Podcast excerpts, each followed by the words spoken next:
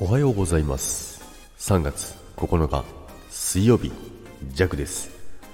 はいおはようございます。今日もよろしくお願いいたします。はい昨日の昨夜なんですけども iPhone SE がやっとね新しいの出るみたいですね。でまあ出るってそもそもね、えー、知らなかったんですけどもまあ、新製品の発表ということがあったんですけども、JAC は今、その、まさしくね、iPhone SE を使ってるんですよね。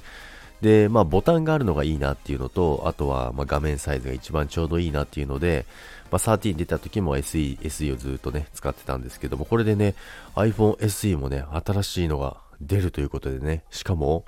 5G 対応、そして、スマホ最強ガラス、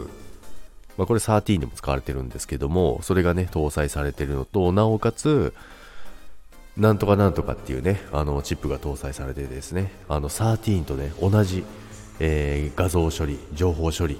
だったりね、そういうスペックになったということなので、まあ、中身はね、ほぼ13に近いかなっていうスペックになって、で、まあ、5G ということでね、まあ、これはね、やっとね、あの、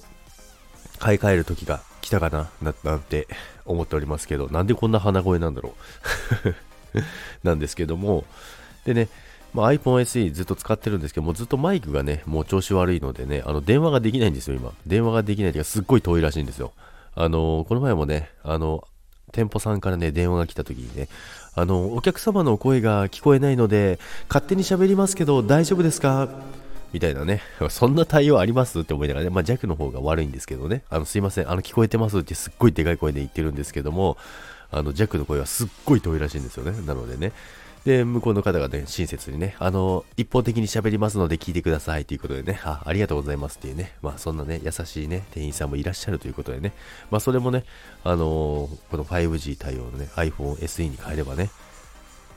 全部解決ということでね、まあ購入をね、検討しようかなと思っております。でね、